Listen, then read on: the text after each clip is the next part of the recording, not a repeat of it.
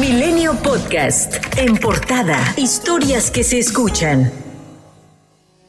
Este martes comenzaron las conferencias vespertinas sobre los libros de texto gratuitos. Ahí la secretaria de Educación, Leticia Ramírez, informó que se imprimieron 100 millones de ejemplares, que ya se están distribuyendo en los almacenes de todos los estados y para la consulta de todo público. También desde ayer por la tarde están disponibles los de educación primaria en formato digital. Recibirán un libro sin recetas Aquí es un libro para polemizar, para discutir, para aprender, para cuestionar nuestra propia práctica docente. Estos son los que vamos a estar revisando en las conferencias a partir de mañana, donde se privilegia el trabajo colectivo, donde se privilegia la discusión, donde se privilegia la propuesta pedagógica apegada a la realidad. Marx Arriaga Navarro, director de materiales educativos de la SEP, precisó que de febrero a marzo de 2022 participaron un millón 35.121 maestros para moldear la nueva escuela mexicana. Defendió que los libros solo tienen 20 errores, a los que llamó áreas de oportunidad, frente a 117 que hubo en administraciones anteriores.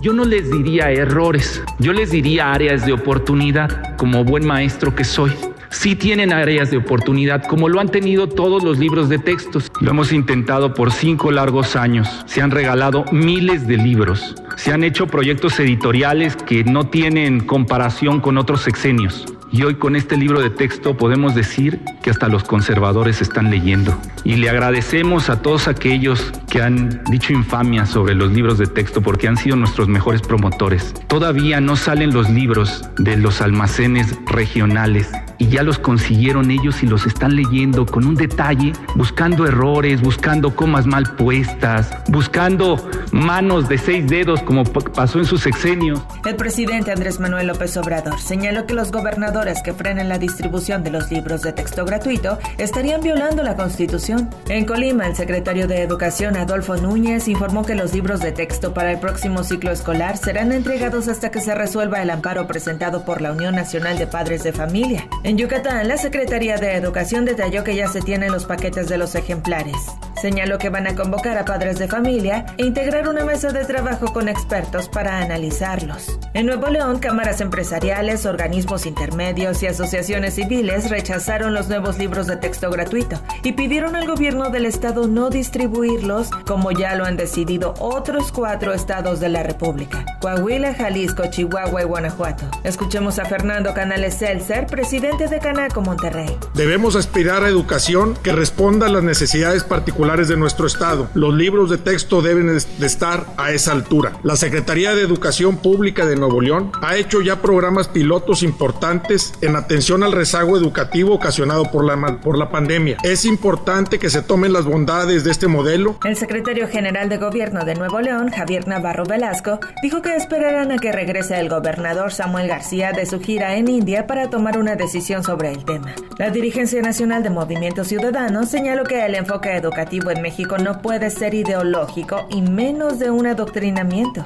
En Querétaro, el gobernador Mauricio Curi dijo que una comisión especial lleva a cabo la revisión de los libros, la cual no ha encontrado que exista una ideologización en los materiales de primero a tercero de primaria, y que lo único que han encontrado son inconsistencias en fechas y algunos datos. En tanto, la senadora panista Kenia López Rabadán aseguró que no permitirán que los nuevos libros lleguen a los niños, pues señala que son dañinos para su crecimiento. Son libros chafas, hechos por personas chafas, que quieren generar una niñez que no produzca, que no sea independiente. No permitiremos que se metan con los niños. No permitiremos que lastimen a una generación completa. No permitiremos que dañen a México y no permitiremos que con el abuso, la soberbia y la ignorancia que los caracteriza, estos libros se distribuyan. Enrique de la Madrid, candidato a la coordinación del Frente Amplio por México, dijo que los nuevos libros son un desastre y señaló que la educación debe regresar a ser el principal motor de avance de México. No me sorprende nada, porque a Morena no le sale nada bien. Después del COVID, más de millón y medio de mexicanos dejaron de acudir a la escuela y hoy tenemos el presupuesto más bajo de los últimos 12 años. ¿Y cuál es la solución? Unos libros de texto que salieron de la patada. Porque no le preguntan a nadie, no le preguntan a las tendencias del mundo, no le preguntan a los maestros, no nos preguntan a los padres de familia. Mientras que Xochil Gálvez pidió al presidente de la República mostrar una actitud prudente y posponer la entrega de dichos libros hasta que haya un consenso nacional.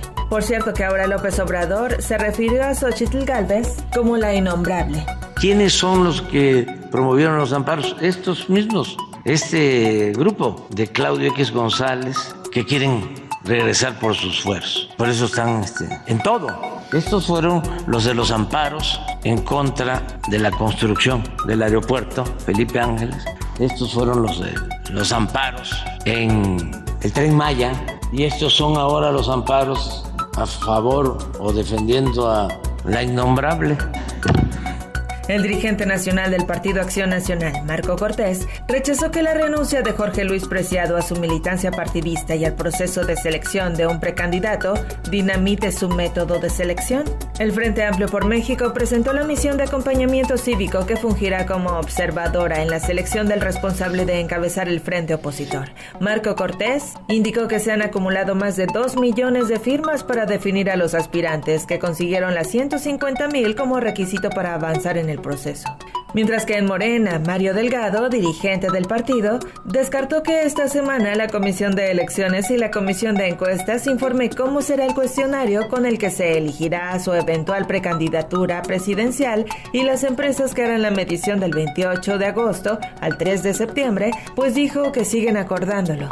Sobre el caso de Uriel Carmona, fiscal de Morelos, detenido y acusado por las autoridades de la Ciudad de México, la fiscal capitalina Ernestina Godoy aseguró que Carmona tenía conocimiento preciso de todas las evidencias respecto al feminicidio de Ariadna Fernanda y aún así decidió culparla de su propia muerte, mientras que el gobernador de Morelos, Cuauhtémoc Blanco, se desmarcó del caso y aseguró que él no persigue a nadie.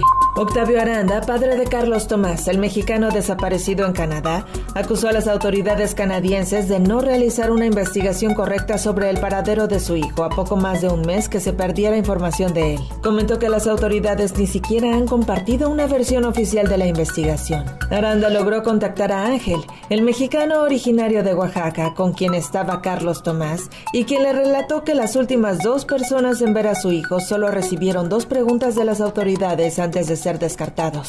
a pesar de que yo estuve ahí, no se hizo mucho y eso pues constata que es un mes y no tenemos ni pista, no tenemos un reporte, no tenemos nada de mi hijo. Médicos y médicas de la República protestaron en el centro de la Ciudad de México. Intentaban exigir a las autoridades la organización de mesas de trabajo para revisar sus condiciones laborales, pero elementos de la Secretaría de Seguridad Ciudadana les impidieron el paso. Esta actitud de la presidencia, esta actitud de las autoridades del gobierno de la Ciudad de México solamente pueden ser tomadas de una manera frente a una protesta pacífica y se pueden tomar como, como represión. Milenio Podcast.